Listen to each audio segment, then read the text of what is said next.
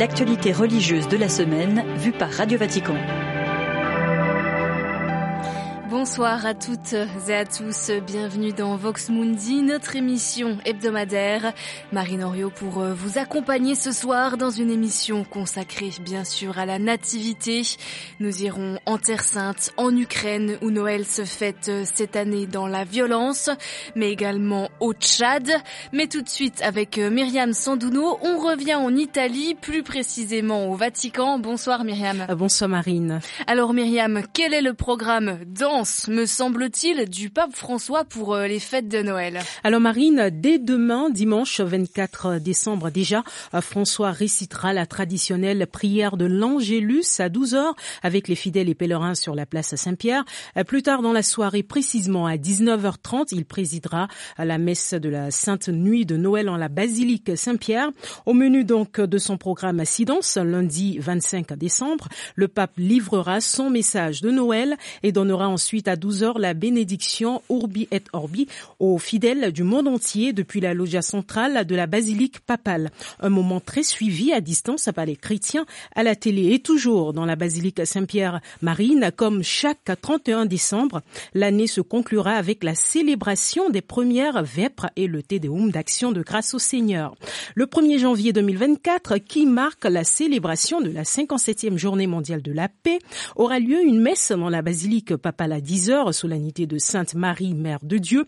Puis le 6 janvier, fête de l'Épiphanie, François présidera une autre messe à 10 heures. Et enfin, le 7 janvier prochain, aura lieu en la chapelle Sixtine une célébration euh, pour la fête du baptême du Seigneur. Et ce jour, Marine, qui vient clore le temps de Noël, quelques enfants y seront baptisés. Merci beaucoup Myriam Sandono et évidemment ce calendrier est à retrouver sur notre site internet, la page francophone de vaticannews.va. Demain soir, tous les regards vont euh, converger vers Bethléem où il y a plus de 2000 ans, le Verbe s'est fait chair et a habité parmi nous dans une humble petite étable de Palestine. Si la nativité de l'enfant Jésus est bien connue dans les Saintes Écritures, les détails sur son enfance sont plus parcimonieux dans les évangiles mais connu aussi la dévotion spéciale à l'enfance de Jésus. Cette spiritualité est le don en particulier des carmélites. Ils modèlent vie intérieure sur le divin, sur le divin enfant dans la simplicité et l'humilité envers Dieu.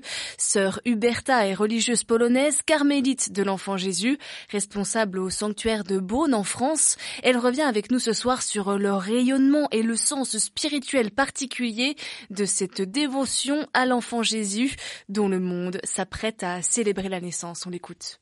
Moi, je pense qu'on peut déjà aller jusqu'à la crèche, voir euh, les, les premiers qui étaient éclairés par euh, l'enfant Jésus, par la lumière de Dieu, et c'était les bergers, des gens extrêmement simples, qui avaient le cœur ouvert euh, pour recevoir la lumière de Dieu. Ce sont eux qui, on peut dire, ensuite sont allés aussi certainement dire aux autres, eux-mêmes avertis par les anges, évidemment. Approcher l'enfant Jésus, ça veut dire s'approcher à la vie, à la joie de voir un enfant tout au long de l'histoire les gens venaient à la crèche toujours et quand on voit des différentes crèches euh, qui sont mises dans les églises, dans les maisons, on voit que le Saint Enfant Jésus est entouré par les différents personnages, pauvres soit riches, les gens simples, les enfants, les bergers, les premiers convives autour de nouveau-nés. Ce sont des hommes simples et tenus à l'écart, tout le contraire d'une élite et personne ne songe à vérifier s'ils sont en état de grâce. Venez comme vous êtes, c'est pour nous sauver que Dieu envoie son propre Fils ce fait qu'il s'est fait enfant, que le Verbe fait chair vient habiter parmi nous, il nous attire par une action divine qui est mystérieuse en nous. Hmm, voilà, sœur euh, Huberta, carmélite de l'enfant Jésus, elle était interrogée par Delphine Allaire.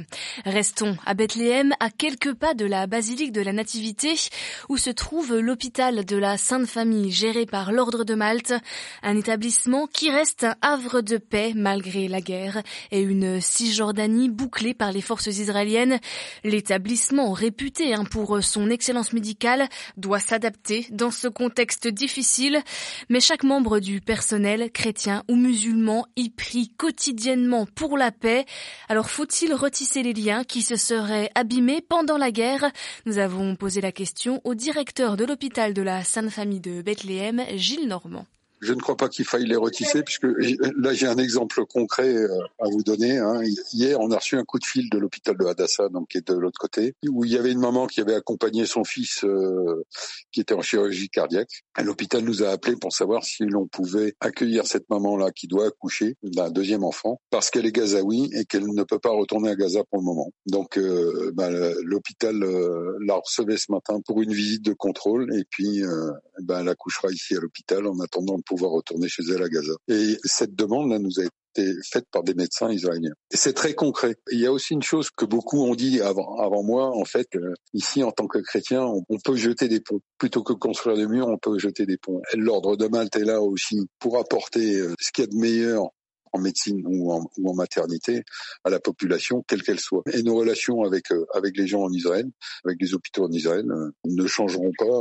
Parce que on est dans le soin et dans la qualité du soin à apporter à l'autre. Et ça, c'est un énorme message d'espoir. Bethléem reste un havre de paix et l'hôpital est un autre havre de paix au sein de cette bulle. C'est assez surprenant et rendons grâce à Dieu de, de cette situation. Hmm, Bethléem où se trouve actuellement le cardinal Krajewski, l'aumônier du pape François. Il est arrivé vendredi pour porter le réconfort du pape à la population. Plongé dans la guerre depuis le 7 octobre dernier, le cardinal Krajewski qui s'est rendu dans différents orphelinats et a pris le temps de rencontrer des réfugiés gazaouis. Direction maintenant un autre pays qui célébrera la nativité plongée dans la guerre, l'Ukraine. À quelques jours de Noël, la Russie continue à mettre la pression sur les villes du pays et notamment sur Kiev, la capitale, en multipliant les raids. Alors dans ce contexte, comment la foi et la naissance du Christ Sauveur permettent-elles aux Ukrainiens d'aller de l'avant Nous avons posé la question au théologien ukrainien Pavlo Smitsnyuk. Noël, euh, c'est toujours la fête. C'est l'accueil de Dieu qui vient dans le monde euh, pour porter la paix, euh, comme le prince de la paix. Les Ukrainiens attendent avec l'espérance de Dieu qui vient. Jésus est né comme vulnérable en défense. Il y a ceux qui le cherchent à tuer sa famille devient réfugiée en Égypte. Et c'est un peu dans cet esprit que les Ukrainiens peuvent se sentir en solidarité avec le Fils de Dieu. Les Ukrainiens qui sont dans le pays ou ceux qui sont en exil, quelquefois séparés de leur famille. C'est le temps de preuve, mais aussi euh, temps de joie dans l'espérance. Et ça permet aussi euh, de nous sentir en solidarité avec tous les autres qui souffrent. C'est que souffre en terre sainte, en terre de Jésus. Et aujourd'hui, on le comprend euh, beaucoup mieux hein, qu'avant. Mm, voilà l'espoir de Pavlo Schmitz-Jung. Il était interrogé par Marie Duhamel. Et enfin, ce soir, pour finir notre tour du monde de la nativité, je vous propose de prendre la direction du Tchad, plus précisément du diocèse de Pala, dans le sud-ouest du pays, une région engluée dans un conflit qui ne fait pas souvent les gros titres de l'actualité, celui pour les terres entre les éleveurs et les agriculteurs. Il dure depuis des des décennies. Mais en cette période de Noël, Monseigneur Tinouji, l'évêque de Pala, tient à envoyer un message d'espoir. Ma conviction est la suivante. Les Tchadiens ne sont pas incapables de vivre ensemble et de vivre en paix.